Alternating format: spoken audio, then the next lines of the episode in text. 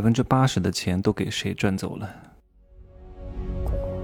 没有事实，没有真相，只有认知，而认知才是无限接近真相背后的真相的唯一路径。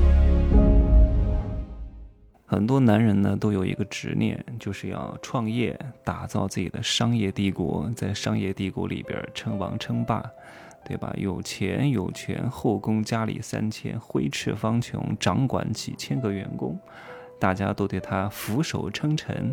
年会的时候给他拍各种彩虹屁。很多女人的梦想也是希望嫁给这样的男人，对吧？然后能够执掌六宫。啊，每天让这些小嫔妃们给自己敬茶，对吧？梦想着自己嫁给高富帅。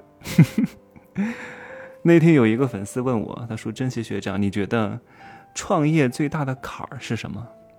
各位，你猜我怎么回的？你们现在想想看，你们心中的答案是什么？创业最大的坎儿是什么？是资金吗？是人脉吗？啊，是经验吗？都不是。我给他回了一句话，我说：“是你认为自己很有能力。一个人能成功是由多方面的综合性的因素、多维的因果关系构成的，绝对不是你有能力。你有能力再来一次，不见得能成功的啊。那普通人应该赚什么钱呢？昨天晚上呢，我跟一个大佬沟通了一个小时，他之前是做了一个。”比较不错的快销品牌，至于是什么品牌，我就不说了，因为这个品牌后来遇到了一点麻烦的事情，已经没有了。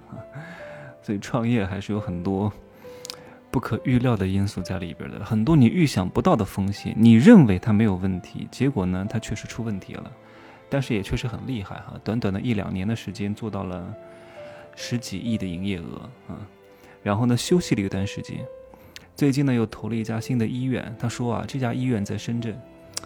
然后装修的也很好，只不过之前呢走的都是渠道啊，渠道医院就是跟美容院合作，差不多把大部分的成本，呃大部分的利润都分出去了，自己就留了那一点点，对吧？然后大量的钱都给渠道赚走了，然后有时候疫情又又导致不能营业，然后最近的一年多就一直在亏损，后来呢他他们几个三个人吧，各自投了点股，把这个店盘了下来。对吧？然后开始走另外的一套模式，然后他把他的规划跟我讲一讲，如何去做制度设计，如何去做天网、地网、人网的结合，然后联创该怎么招，然后如何去合规，啊，以及如何去给医生啊自由裁量权，然后把这个做成一个平台，但是呢，也不是传统的渠道模式，对吧？嗯，还挺好，挺厉害的。我说你真的，这个某某则天啊，很厉害。创业女王，你看我刚刚讲到了一个点哈，就是很多机构其实不是很赚钱，那什么人赚钱呢？都是这些渠道、品牌代理商，很多微商公司也不怎么赚钱。昨天晚上跟我通话的这个人他说，他们每年年会啊都要买一百个左右的 LV，送给他的那些大代理，然后海南办演唱会，请明星啊，包下亚特兰蒂斯红树林酒店。对吧？一晚上都得一千多，就是整个包场都得一千多一晚，然后吃喝玩乐全包，机票不包哈，机票自己代理花钱出，不然的话机票订来订去很麻烦的，这是工作量很大。当然呢，可能会给部分代理一些返现啊，一些奖励补贴机票啊，交通补贴，然后办一场几百万。到后来发现很多代理都赚了很多钱，公司算一下总总账，不怎么挣钱，微利。但是创始人和股东是赚钱的哈，因为创始人会拿两份钱，第一份钱呢是你可以去做市场，然后做市场算是这个公司的成本，把这些公司的成本、管理成本、销售成本、营销成本、广告成本、明星成本全部去除之后，剩下的净利润啊，创始人和股东会再分一次。不能说你来当股东就不能做市场，你来当股东依然可以去做市场，做市场是市场的钱，然后市场这个成本去除之后，股东剩下的净利润会再分一次，这样的话比较合理。所以大多数普通人啊，如果你没有核心的能力，我说的这个能力并不是说什么运筹帷幄的能力哈，是全球的研发实力、科技创新能力，你就不要去搞什么研发，搞什么大品牌，还指望自己搞一个品牌可以源远流长，可以打造一个商业帝国，是不可能的事情。啊，你就老老实实的做一件事情，渠道，渠道很重要的，对吧？你看很多所谓的做快消品的，你看为什么农夫山泉能做得很好？因为它产品真的很好吗？营销真的很好吗？不是，渠道建设特别好啊！你看很多品牌广告打得特别响，啊，牛震天特别牛啊！你想买你买不到，你不知道在哪买，因为很多店面没有卖。那农夫山泉能赢，是因为它占据了全国的广大的五六七八九线城市的各个小店的渠道都有它的专柜。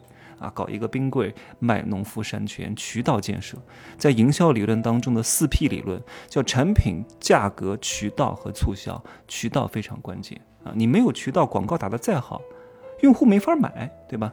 现在还好一点，能够通过网上买，天网、地网、人网结合在一块儿了。以前不行啊，以前你看个广告再好，哎呀，我要买买不到，你跑了三公里买不到，哎呀，算了，我不买了。对吧？会慢慢的减弱的。现在都结合在一块儿了，叫看到即所得，看到即能购买，看到即能下单，好了很多。但是渠道依然非常关键。你没有能力，你就做好渠道，相对来说轻资产，对吧？你有了渠道，也就是等于有有有了流量，有了流量就会有很多生产方来跟你合作。我相信这个道理很多人都懂，但是啊，我接下来讲的这个东西，大多数人都不懂。所以呢，这就是普通选手和高段位选手之间的差别啊，都懂。哎呀，有流量就会有别人来跟我合作。你看，我有一个一万人的微信啊，很多人都来跟我合作，让我来当他的代理。对，为什么要你来当他的代理？因为你有一万个客户资源，对不对？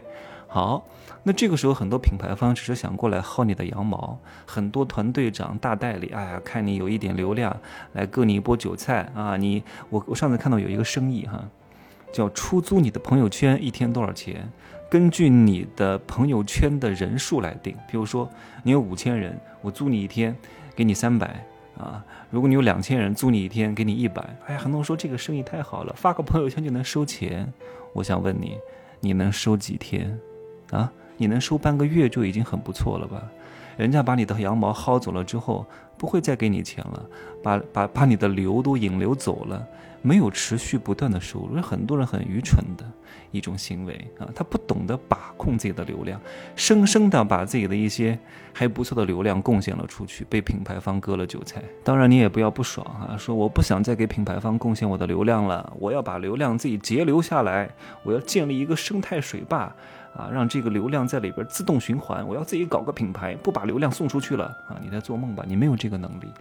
就算你有这个能力，你的这些流量也不见得认可你的能力啊，也不见得认可你打造的品牌，那都是你的自认为而已。只不过，流量的把控这一点是非常关键的，很多人不懂啊，他永远只懂得皮毛，说哎呀要搞流量，然后跟渠道合作贡献我的流量，然后然后然后品牌方跟我分钱，但是中间差这么一小小的环节，却是非常非常重要的。唉，我不是不鼓励你去做品牌，只不过自己做品牌，自己消化流量这个事情很难，对吧？因为人的精力是有限的，你要自己去做这个一个整个产业链的事情，人才、物尽、产、存、销，很多东西你是搞不定的，你到后来一定会失败的。你只能做好这某一个点，用这一个点跟别人合作，对大多数人来说是最好的。你就负责去做运营就行了，运营你的人脉。就可以了。你把这个弄好了，就一定能够好好弄啊！少则几十万，多则上千万，靠这个都是可以弄到了。你自己去搞个厂，搞个品牌，还不见得能挣钱的。你看最近这几年，全球的重大科技都在停滞的情况之下，所有崛起的企业都是在做什么？都是在做渠道、做流量的。微信、抖音、小红书、京东。看着形态不一样，但本质上是什么生意？是流量的生意，渠道的生意。只不过原来是线下的，现在是线上的而已，对不对？你有了这些东西，很多品牌都会来跟你合作了，还会给你账期，先卖产品再结账。你连资金池都有了，好不好？你可能没有他们做的这么大，但是你经营好自己的小圈子，经营好自己的小流量，温饱线水平以上还是没有问题的。只不过很多人他不知道，知道了也不做啊。知道做不到，他等于不知道。好好把《天龙七部》听一听啊，如何打造自己的私域，如何打造自己的信任状，非常关键的。然后呢，还要注意一点，这个流量呢，你的把控的节奏也很关键啊。要学的太多了，先学一个大概啊，然后呢，再把精细化运作的那些小九九给它弄明白了，这一生也不会饿死，对吧？也不会对未来太有担忧。因为这个东西只会越来越娴熟，它不像你的二两肉和八块腹肌，对吧？一天比一天贬值。你看我每天都要骂他们两下啊，因为很多这种猛男、美女啊、大波啊都会来加我，给他们好好听一听，让他们认清认清自己啊。不过我这样讲了，对那些形象不是很好的人，不是一个很好的事情啊，因为他们的竞争难度、内卷化程度更高了。就这样说吧，加油吧，祝各位发财！记得买男人的情感刚需，倒数第八天啊，可以加我的微信“真奇学长”的拼音首字母加一二三零，备注喜马拉雅。再见。